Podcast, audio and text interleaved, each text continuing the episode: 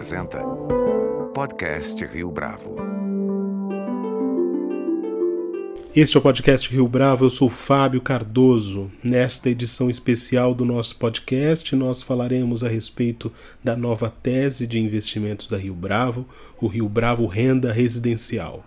Essa iniciativa tem a ver não apenas com o momento do mercado imobiliário, bastante aquecido por conta da conjuntura de juros baixos, mas principalmente porque está ancorada em fundamentos de longo prazo, como a mudança do perfil de projeto de vida dos millennials. Quem fala conosco a respeito do renda residencial é Felipe Rosa, gestor de fundos imobiliários da Rio Bravo. Felipe Rosa, é um prazer tê-lo aqui conosco no podcast Rio Bravo. Muito obrigado pela sua participação. Obrigado a você, Fábio. Muito obrigado pelo convite. Felipe, os fundos imobiliários têm conquistado a atenção de muitos investidores ao longo dos últimos meses. Para o ouvinte que não está tão familiarizado assim com esse modelo, explica para a gente quais são as principais características desses fundos. Mais especificamente, legal. como é possível medir o resultado, por exemplo? Perfeito, Fábio, legal.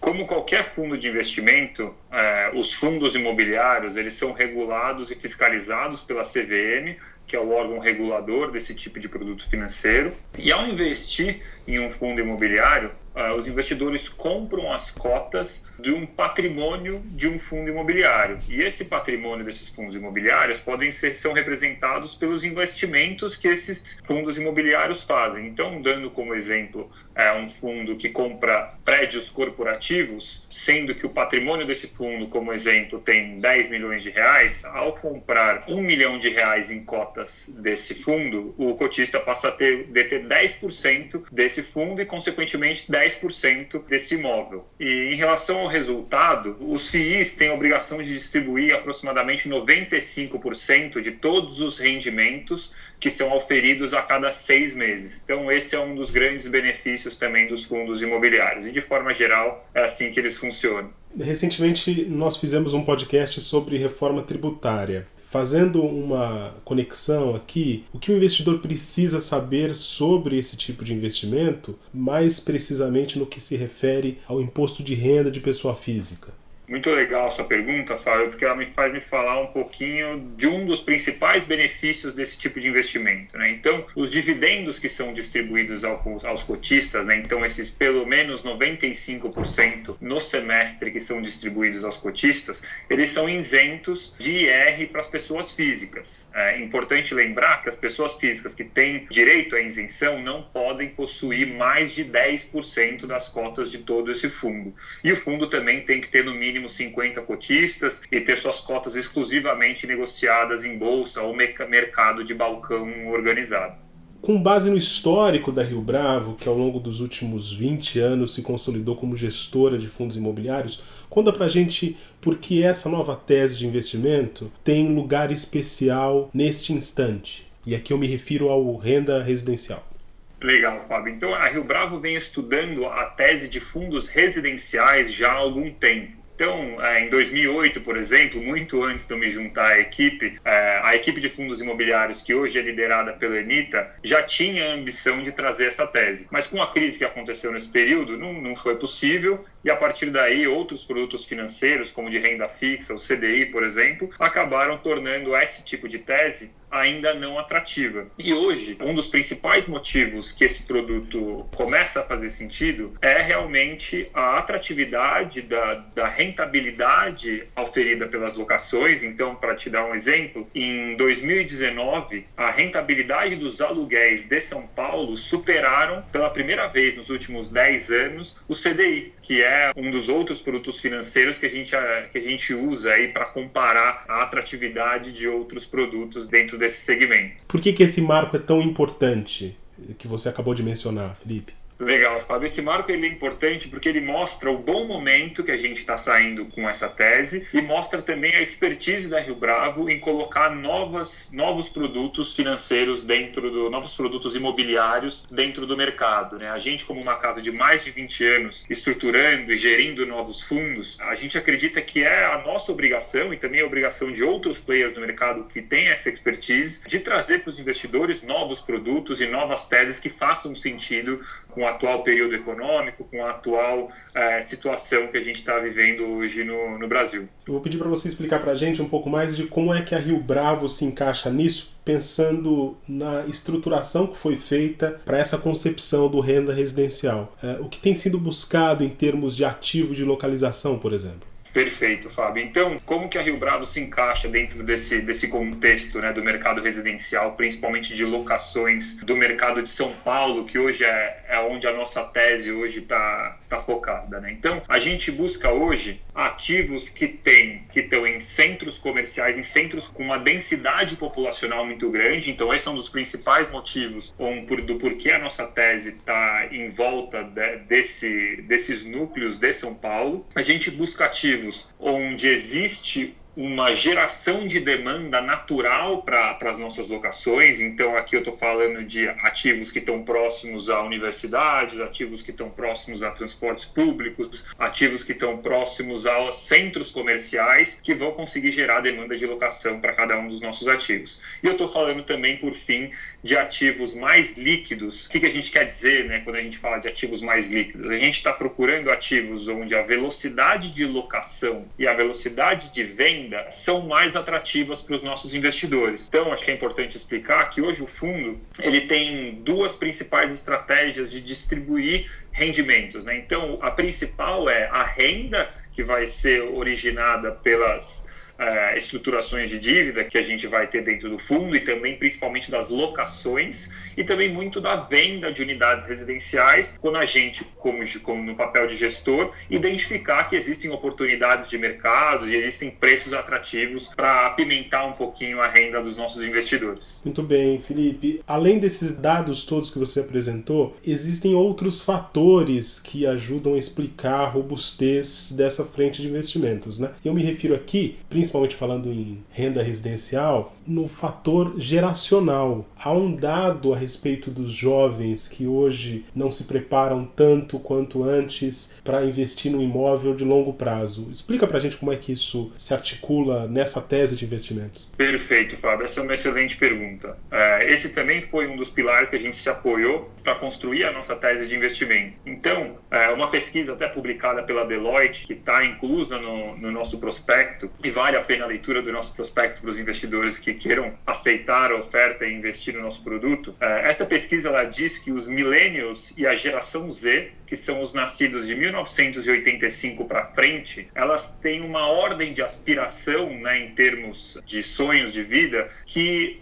a compra da casa própria já não ocupa mais a primeira posição, o que acontecia com gerações anteriores. Então, para esses jovens, é, eles preferem viajar ao mundo, ganhar altos salários depois comprar uma casa própria. É, então, isso ajuda a justificar também é, a atratividade né, e a demanda aquecida pelas locações. Então, para esses jovens, a flexibilidade vai ser uma palavra-chave para essas novas gerações, onde a locação faz todo sentido para esses jovens, onde eles não querem ficar presos a, a, parcelas longas, presos a um imóvel só, sem entender o atual momento de vida de cada um deles. Isso já se consolida, Felipe? Quer dizer, a gente já tem sinais mais evidentes dessa movimentação? movimentação com certeza, Fábio. O que, que a gente viu? Né? Em, um dos gráficos também que, estão dentro do nosso material publicitário, no nosso prospecto, a gente mostra um pouquinho da evolução das locações, do percentual dessas locações dentro do mercado de São Paulo.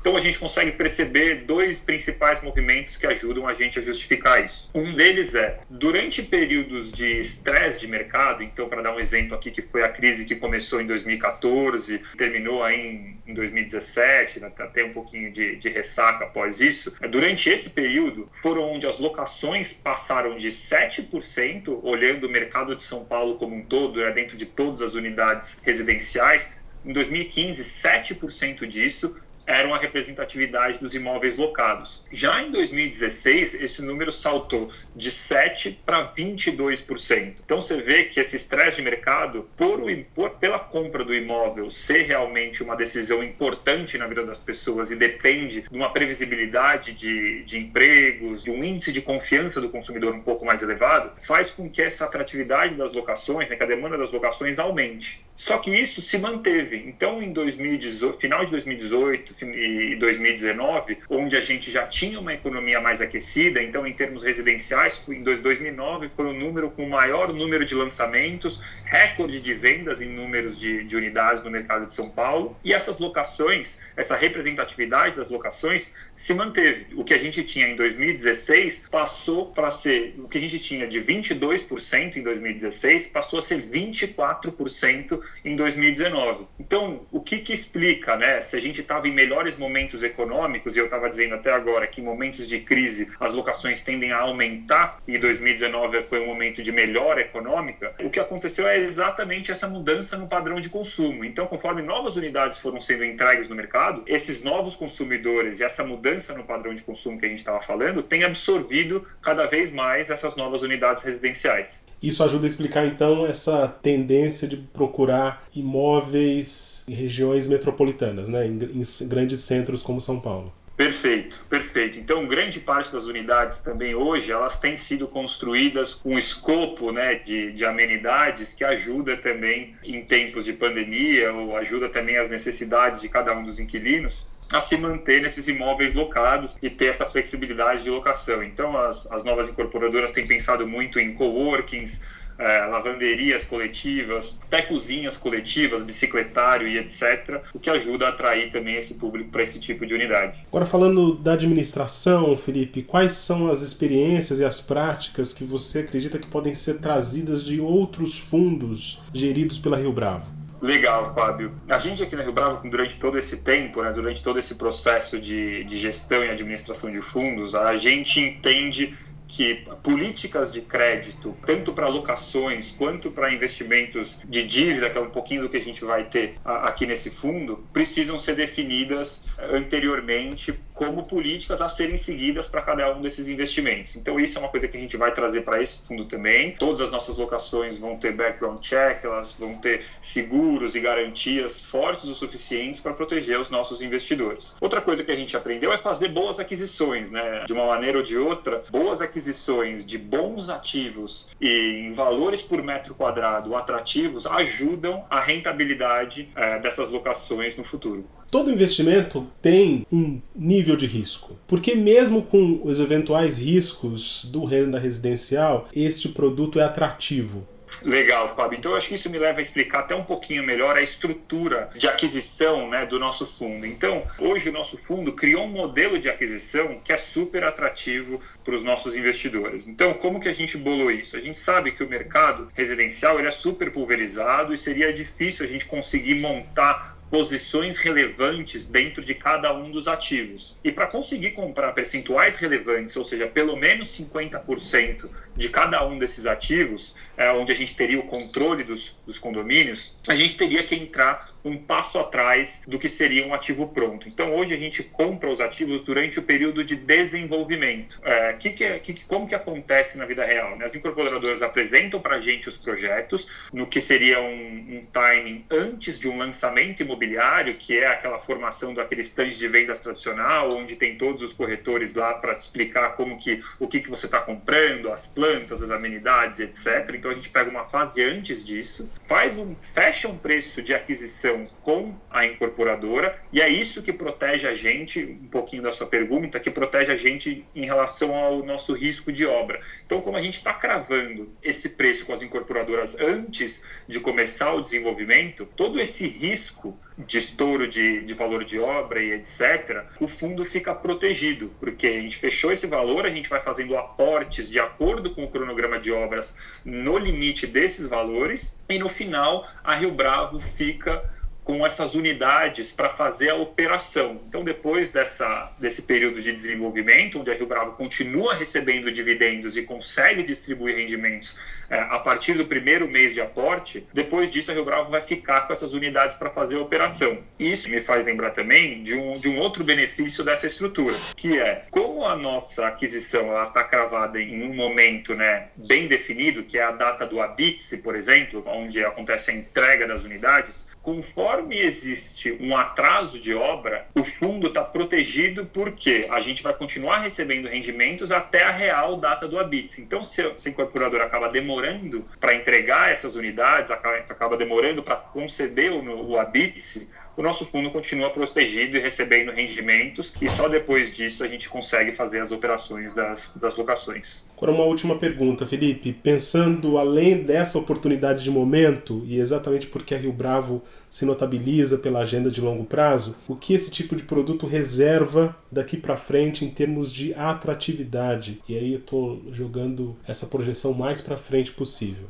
Legal, Fábio. Então, o que, que a gente está. Vou tentar construir uma linha do tempo aqui para a gente explicar bem para os nossos investidores. Hoje a gente está imaginando uma rentabilidade média de 7,5% para todo o capital que for colocado para dentro do nosso fundo. Né? Então, essa vai ser a rentabilidade período das locações e dessas estruturas que eu estava explicando para você. Esse fundo ele vai ter um prazo indeterminado. Então, vai ser um fundo onde a gente vai continuar fazendo novas aquisições. É um fundo que a gente tem potencial para continuar crescendo crescendo. É, todos os fundos aqui da Rio Bravo têm o objetivo para chegar a mais de bi, é, com valor patrimonial né, para mais de um bilhão, e esse fundo não é diferente. A gente vai continuar fazendo novas emissões para dentro desse fundo, e sendo que o, o patamar de atratividade vai depender muito também do mercado e da economia que a gente tiver em cada um desses momentos. Mas lembrando também que esse 7,5% que a gente está estimando aqui não é uma promessa, faz sentido, acho que é muito importante que cada um dos investidores leiam o prospecto, leiam o regulamento do fundo